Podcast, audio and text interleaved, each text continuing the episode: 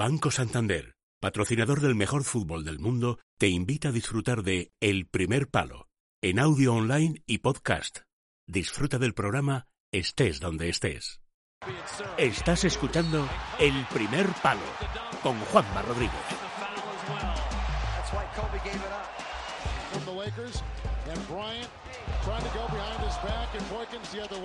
Dani Palacios, buenas noches. Buenas noches, Juanma. Seguimos eh, hablando de, de, de, Kobe Bryant. Sí. Eh, bueno, que sufría ese accidente trágico del que hemos estado hablando durante muchos días. Es que han pasado 10 días, que es poco, pero es que todo lo que se diga de Kobe Bryant y todo lo que se recuerde de él es poco, ¿eh? O sea, sí. porque porque claro, se recuerda mucho, eh, se puede contar de Kobe Bryant muchísimas cosas. Eh, se puede hacer un balance de su carrera, que es con números de 20 temporadas en la NBA, 18 veces All-Star, 5 anillos de la NBA, eh, cuarto máximo anotador de la historia de la NBA, un MVP de la temporada regular, dos MVPs de las finales, cuatro, cuatro MVPs del All-Star, eh, dos veces máximo anotador de la NBA, dos oros olímpicos.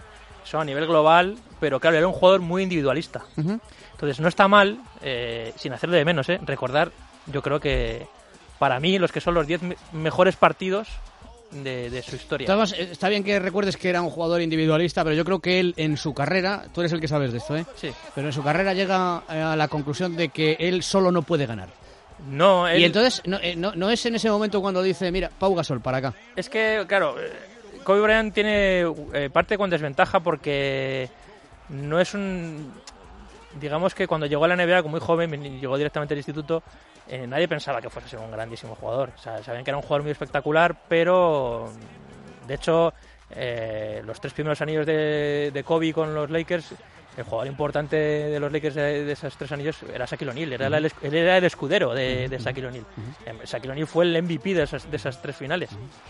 Lo que pasa es que luego hubo un choque de egos entre ellos dos que en un principio casi todo el mundo se puso de parte de Shaquille O'Neal, es decir, bueno, como este chaval puede lanzarle un pulso a Shaquille O'Neal cuando él es el mejor del equipo, pero con el tiempo uh -huh. se ha demostrado que Kobe Bryant tenía razón, que realmente yeah. no era un pulso, eh, no le estaba echando un pulso a Shaquille O'Neal para que se fuera del equipo, sino él lo que le, lo que le echaba en cara es que de, se, se, estaba dejando de esforzar, es decir, cada vez entrenaba menos, cada vez era más irregular, mientras él estaba creciendo y, y estaba convirtiéndose en un jugador muy importante. Y, y, se cometió también una injusticia con Kobe Bryant, creo, de esto hemos hablado mucho ya en los últimos días, que es, fue sobre todo al arranque de su carrera, porque luego se convirtió en un, realmente en una leyenda y en un faro para incluso para los propios jugadores de sí, la NBA sí, sí, que le tomaban como referencia.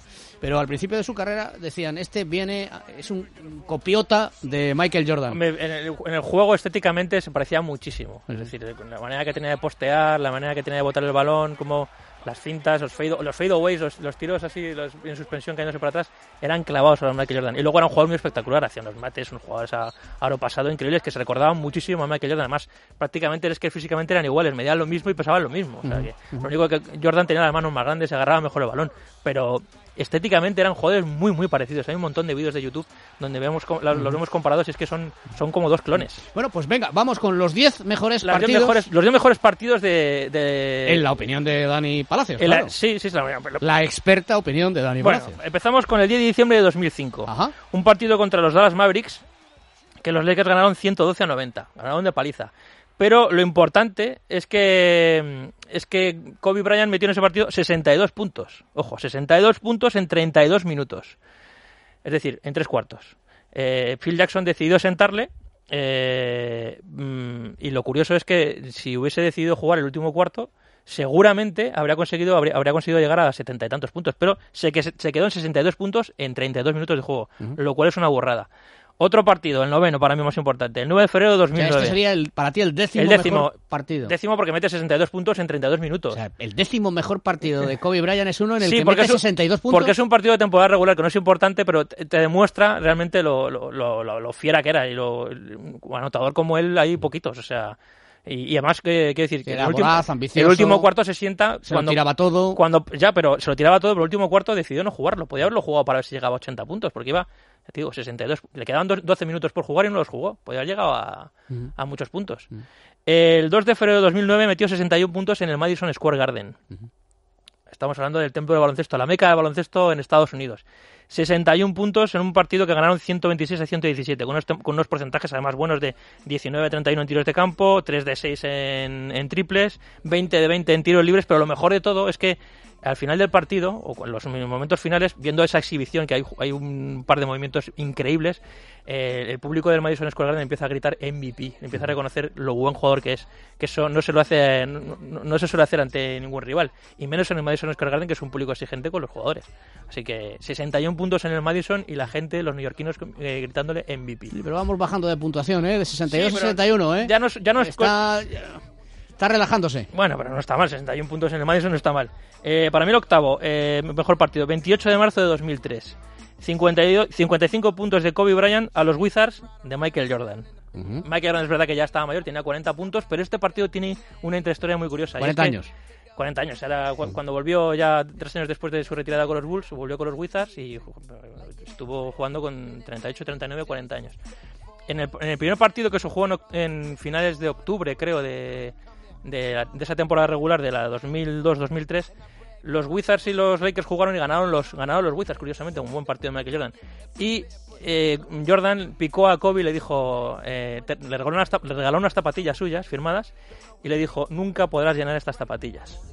Cosa que Jordan, eh, si hubiese tenido unos años menos, habría hecho bien, pero cuando ya, cuando ya tienes 40 años y no estás en tu plenitud de facultades, prepárate porque el partido de vuelta, el partido de vuelta te la va a liar en el partido de vuelta, ese 28 de marzo del 2003, Kobe Bryant le metió 55 puntos a Michael Jordan. Totalmente cabreado y picado por ese comentario que le hizo Jordan en la regala de las zapatillas. Pero es que eh, metió 55 puntos, pero es que llevaba, llevaba 42 puntos en la primera parte. Es decir, que podía haber metido muchísimos más. En un partido que los Lakers ganaron 108-94. Es decir, que si Kobe hubiese querido, incluso habría metido más puntos en ese partido. Y ante Michael Jordan, nada más y nada menos. No está mal. Séptimo partido, 7 de enero de 2003. Jordan mete, este, perdona, Kobe mete 45 puntos. Eh, Estamos hablando siempre de unas cifras. Unas cifras, eh, ah, en fin, eh, vamos a ver, eh, espectaculares. La normalidad de que un tío mete 45 puntos, no es una cosa normal. Sí, sí, 45 puntos ante los Seattle Supersonics, que es un rival además en el que él se, se, motivaba. se motivaba. Eh, porcentajes muy buenos, 17-28 en tiros de campo, pero sobre todo 12-18 en triples. Es decir, metió 12 triples en un partido, que hasta ese momento fue récord de triples en un partido de la NBA. Y 17-28 en tiros de campo no está mal. No está mal, 17-28 no está mal. Eh, pero ya, te digo, 12 triples en un partido que luego ya vino Stephen Curry y Clay Thompson y años después ya batieron ese récord con 13 y 14 triples. Digo que no está mal, sobre todo teniendo en cuenta quién te defiende, que seguro que sería muy bueno. ¿eh? Sí, sí, seguro que sería muy bueno. Pero vamos, 45 puntos a los Sonics, a los Sonics 12 triples. 15 de abril de 2007. 50 puntos de nuevo a los Supersonics en una victoria de 109 a 98, ganaron los Lakers. Eh, con unos porcentajes increíbles. Atención, 18 de 25 en tiros de campo, 3 de 6 en triples, 11 de 13 en tiros libres. Sobre todo, lo, que llama la atención de este partido es que mete 50, mete 50 puntos tirando 25 veces a canasta. Es decir, si tú haces una progresión de, hacer 25 tiros a canasta, lo que te sale es que metes 50 puntos. Pues sí es verdad que lo sumo tiros libres y triples, pero meter 50 puntos en 25 tiros de campo es una auténtica burrada. Es muy difícil de conseguir. Y él lo consiguió. Quinto mejor partido, 21 de diciembre del año 2000 mete 45 puntos, y atención con qué porcentajes, que siempre siempre se le echan cara de que fue un jugador que tiraba muchísima canasta y que fallaba en exceso porque se tiraba hasta las zapatillas, pero consiguió 45 puntos con 20 de 26 en tiros de campo. Es decir, consiguió un 77% de efectividad en tiros de campo en un partido. Siempre tiene, esta es mejor que la anterior, pero siempre tiene unas estadísticas extraordinarias. Es espectacular. Desde ¿Eh? el año 86. 20 de 26. Desde el año 86 hasta este partido, eh, solo tres jugadores más habían conseguido esas 45 eh, puntos con, esa, con ese porcentaje de efectividad. uno de ellos Michael Jordan, otro Dan Navarros y el otro no me acuerdo. Pero Kobe Bryant está entre ese grupo de, de conseguir 45 puntos con más de un 75% de efectividad en tiros de campo. Cuarto partido. Este es muy importante porque los números no, son, no son importantes. Te digo, un partido en el que consiguió 20 puntos, 7-14 en tiros de campo, 3 de 8 en triples. Pero si te digo que es la final de los, juegos de los Juegos Olímpicos de, de Pekín en 2008, donde Estados Unidos ganó 118 a 107, dices, ostras, bueno, sí, pero pero tampoco son... No, no, pero es que ese partido, si te lo recuerdas, Estados Unidos estaba, eh, estaba con el agua al cuello. O sea, veía que ese partido se le escapaba. Muchísimos jugadores en los momentos cumbres de esa final estaban temblando. Los Se, se- se quitaban del medio. los tiempos, los tiempos muertos veías las caras, la veías la cara de LeBron, veías la cara de muchos jugadores diciendo, estos tíos nos van a Quiere ganar. decir que eh, el que asume lo- el- En el la último, responsabilidad es él. en el último cuarto de sus 20 puntos, en el último cuarto de esa, de esa final contra España, él mete 13 puntos y mete un triple con falta de Rudy Fernández de una jugada de 3 más 1 que casi decide el partido. Es decir, part- esa jugada es casi como el chimpún de la final. Y todo es gracias a que Kobe Bryant decidió eh, coger el balón en los momentos calientes y, y llevarse el partido para Estados Unidos. Eh, ter- tercer partido para mí, 6 de diciembre de 2002. Lakers 105, Mavericks 103. 27 puntos y 9 rebotes, 10 de 19 en tiros de campo. Dice, bueno, tampoco es un partido que tenga unos números tan espectaculares, sí, son 27 puntos, pero bueno, el caso es que ese partido los Lakers iban palmando de 27 cuando llegaron al último cuarto y remontaron el partido y lo ganaron. Gracias fundamentalmente a que Kobe Bryant metió 21 puntos en el, último el cuarto. último cuarto, madre mía, Impresionante. madre mía, qué barbaridad. Qué barbaridad. Vamos- No, no le temblaba la mano. No, no, ¿eh? no, no, no, no, no, en los momentos Era decisivos. un poco injusto, los- eso es, es un poco simplista y reduccionista el decir es que se lo tiraba todo, ¿no? Se lo tiraba Mm, todo, sí, bueno, pero no le temblaba la mano. Los, en ¿Eh? los momentos decisivos, cuando el partido estaba muy a mí apurado. me gustan esos jugadores, ¿eh? Había, hubo una época, hubo 3-4 años en los que eh, Kobe Bryant era una máquina de buzzer beaters, de, de lo que llaman los americanos, de canastas en el último momento. Y además es que le llegaba y es que la metía. O sea, sabía que le iba a- todo el mundo sabía que le iba a llegar la bola. Y no, y no había forma le de llegaba pararle. y no había momento, Claro. no había modo de pararle. Él la metía. Claro. Y, y es, es increíble, de verdad. O sea, esas, esas jugadas, la gente lo revisa de buzzer beaters que pongan en, en YouTube. Buzzer beaters. Tuvo una época Sergio Ramos con jugadas eh, de cabeza, ¿te acuerdas? Allá Sí, la salida sí. de un córner decía, ¿cómo- cómo te, va a olvidar? met- te va a meter un gol. No, sí, pero digo después de aquella, de la más famosa. E- esa fue la No, primera, oye, pero- pero ¿y cómo no consiguen pararle? Pues porque no consiguen pararle. Tú sabes que te la va a hacer y te la hace, Pues claro. verdad, después, Claro. de, después de la final de Lisboa estuvo ahí Claro. como 2-3 años que Pero era... bueno, pero bueno, pero bueno, la, la zona Ramos se hablaba de aquello, lo- ¿no te acuerdas? A lo Kobe Bryant, sí, Claro. sí, yo sí, todavía tengo pesadillas, yo de eso que me vas a contar. bueno, 13 de abril de 2016. Este es el último partido de Kobe Bryant como jugador profesional, su, su último partido en, la- en su carrera. Eh, ya tenía 37 años. En ese partido metió 60 puntos. Con 37 años, el último partido de su carrera, mete 60 puntos para despedirse de jugar con los Lakers. 60 sí. puntos en O sea, que se lo tomó de forma relajada, ¿no?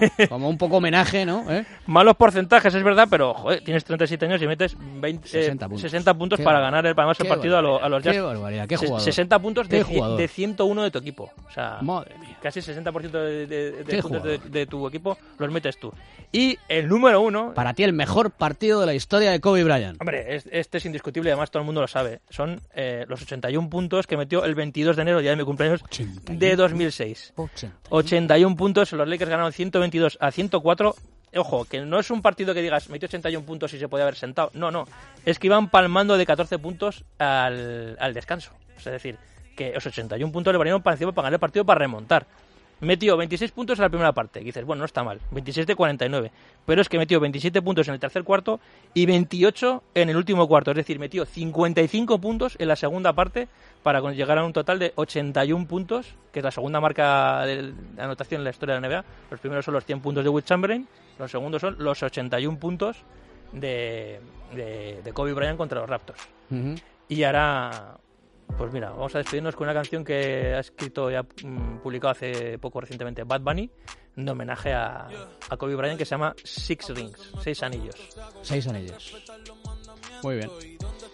Pues Muchas nada, gracias, Palacios. bueno, gracias a ti.